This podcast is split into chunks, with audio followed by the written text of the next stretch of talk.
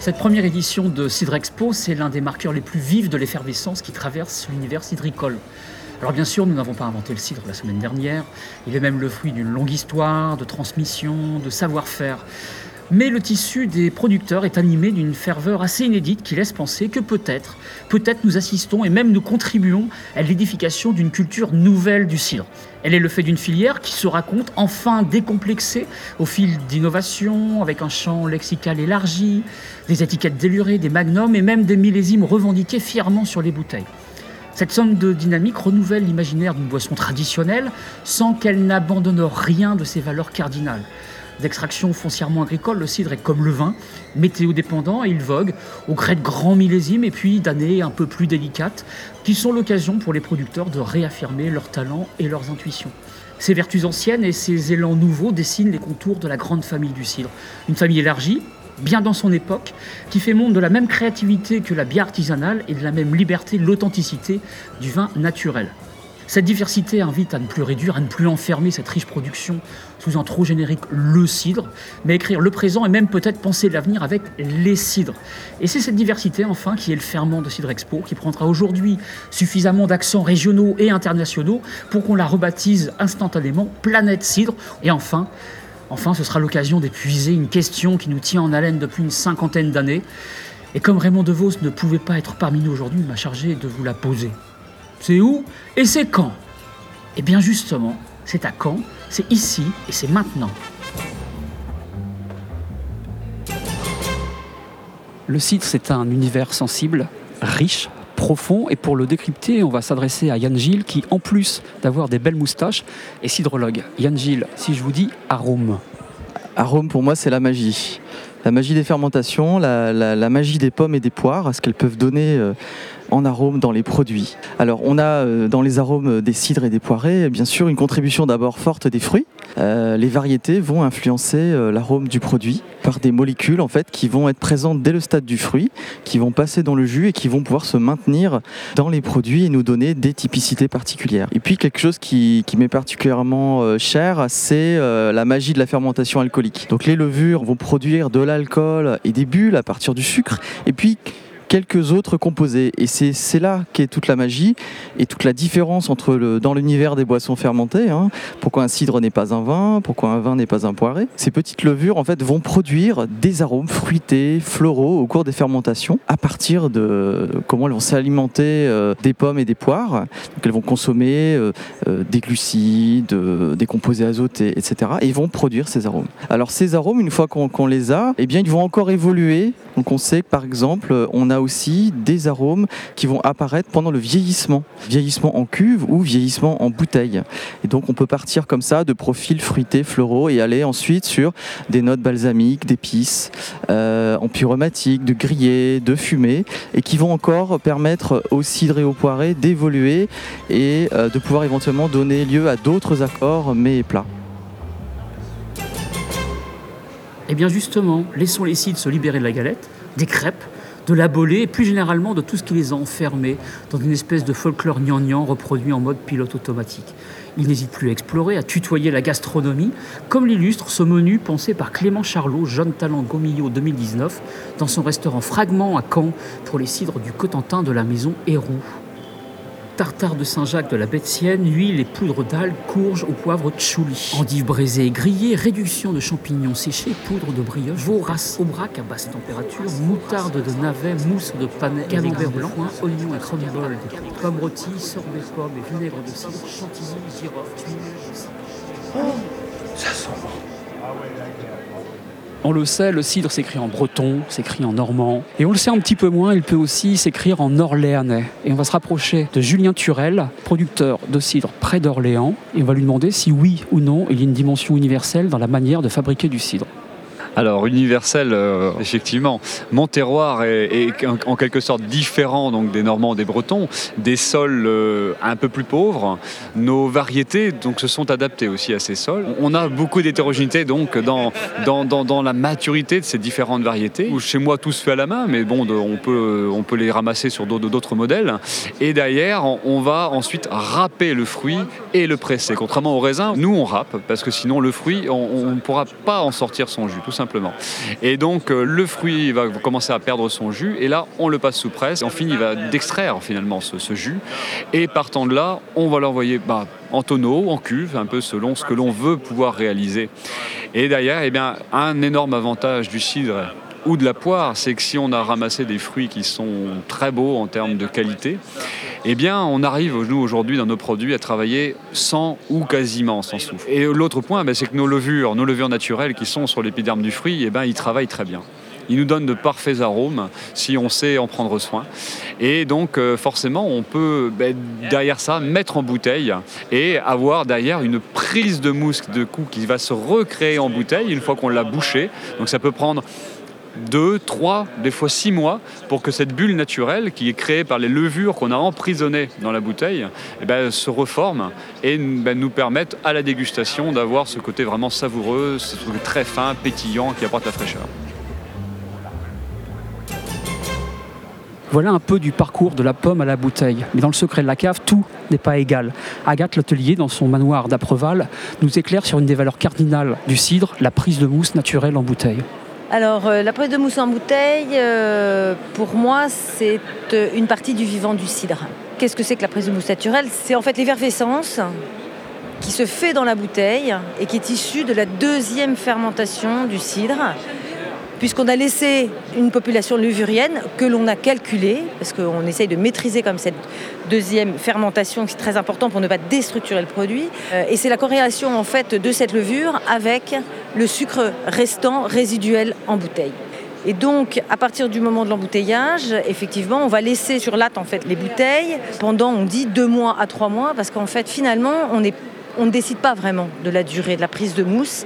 Euh, afin d'avoir au moins un bar et demi euh, de marc pour euh, effectivement avoir un produit plus ou moins fini, puisqu'on sait que la prise de mousse peut durer un petit peu plus longtemps et qu'on doit passer un peu les chaleurs de l'été pour avoir vraiment un cidre stable en fermentation qui ne bougera plus par la suite. Après la cave, on sort. Pour les pommes, il nous faut des arbres. On parle branche, on parle tige, avec Damien le maçon qui est enraciné dans le Cotentin. Damien, qu'est-ce que c'est qu'un arbre?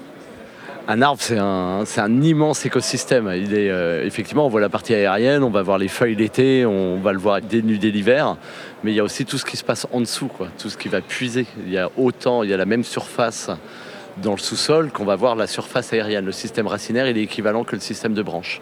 Et, euh, là, il y a toute une vie qui se passe dessous. Il y a tous les petits insectes, les lombriques, la dégradation de la matière organique.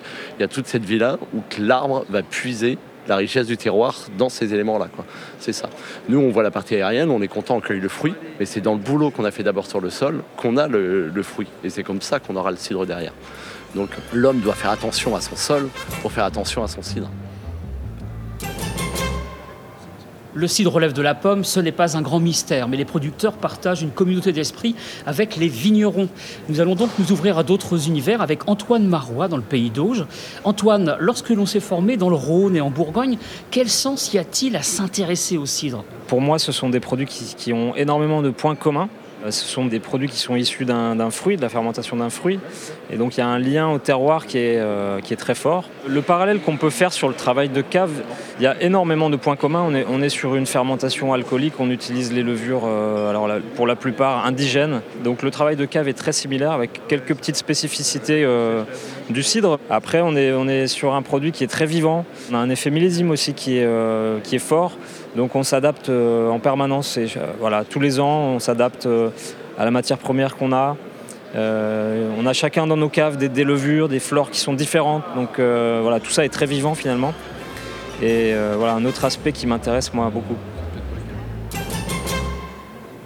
Alors que par les vins oblige souvent à faire des rimes avec pesticides pendant que la société tout entière est traversée par des considérations environnementales, le site peut-il se prévaloir d'être une boisson à haute valeur écologique? C'est Étienne Fournet du domaine des 5 hôtels qui prend la piste verte.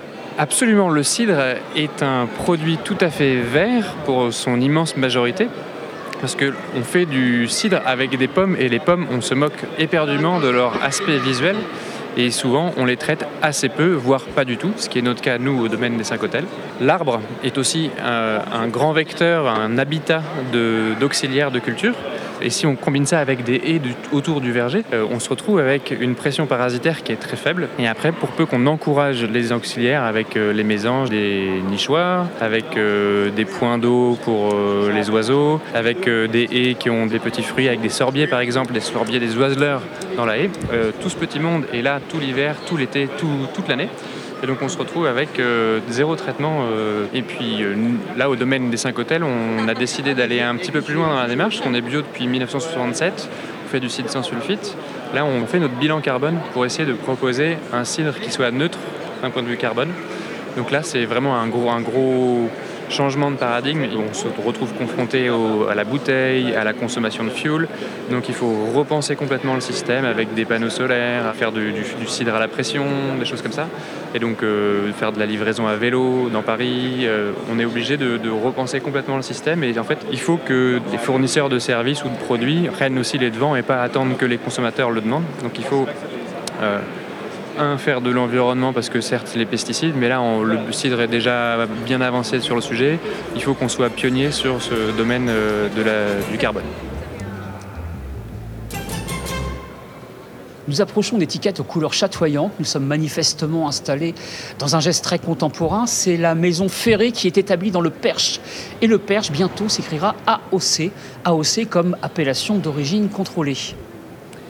Le Perche, oui, un vrai terroir de, cidre, le plus au sud de la Normandie, euh, dans les terres, donc ce qui révèle des caractères différents sur les pommes, euh, des variétés comme le Saint-Hilaire, la Rousse, mais aussi le Doux Normandie, euh, historiquement très présent sur tout le territoire. Ben, nos cidres, on en, est, on en est très fiers. Ça fait 20 ans qu'on défend cette spécificité du territoire du Perche.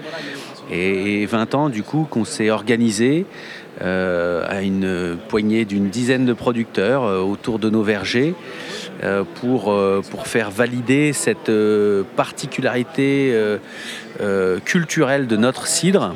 Et c'est vrai que ça, l'AOP est, un outil, est un levier qui, qui, pour nous, bah, nous permettra de l'affirmer encore plus, cette notoriété du perche et surtout comme une particularité s'additionner aux, euh, cinq grands crus euh, européens du cidre en AOP. Et euh, donc nous sommes fiers de, bientôt être les sixièmes parce que le cidre c'est une grande culture européenne, maintenant mondiale, mais les AOP se trouvent en Europe. Et c'est ces AOP euh, qui seront les fers de lance, les grands crus, la noblesse du cidre. On est fiers d'en faire partie et, euh, et d'y travailler tous les jours.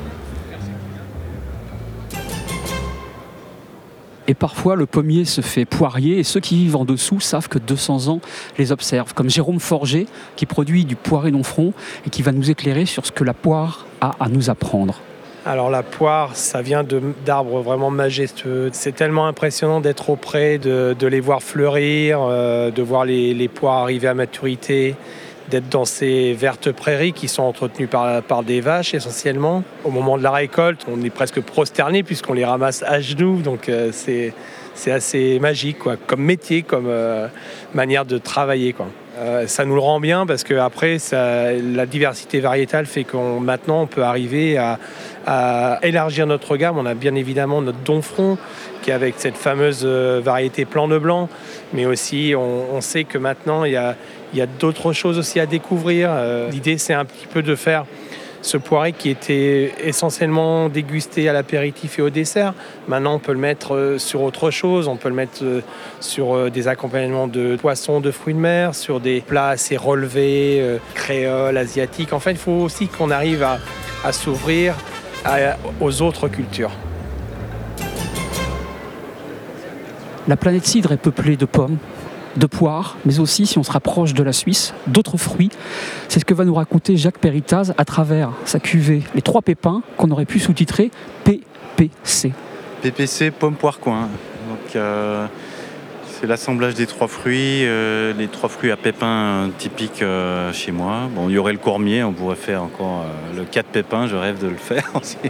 Mais disons, l'originalité de cette cuvée, c'est vraiment le travail du coin un fruit compliqué parce que très astringent, très amer, très aromatique, euh, mais qui donne pour moi des, choses inouïes dans le floral, dans le sauvage.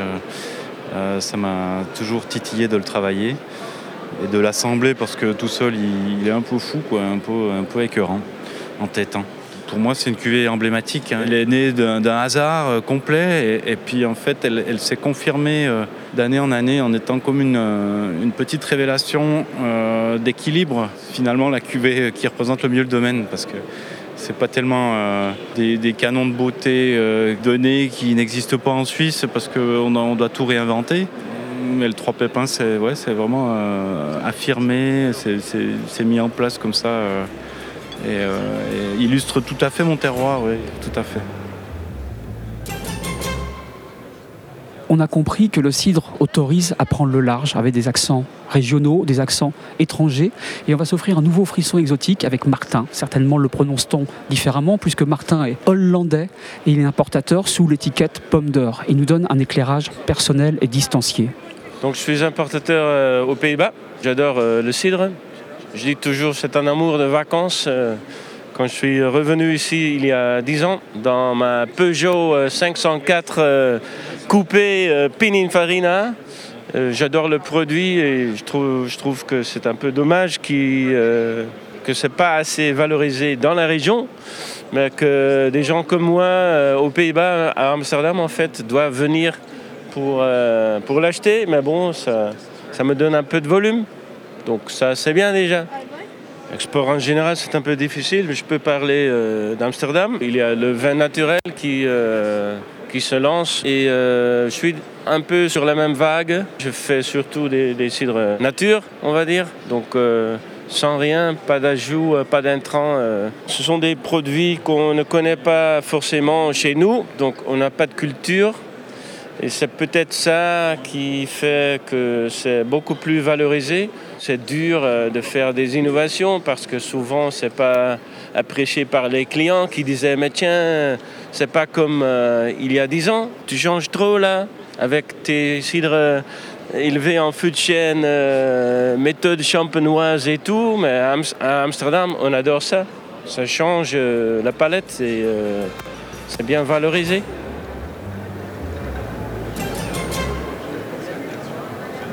Voilà, je vous en prie, allez-y, madame. Oui, voilà, oui, oui, mais je sais, il y a du monde. Allez, pardon. Voilà, ok, bah merci. Je passe, voilà.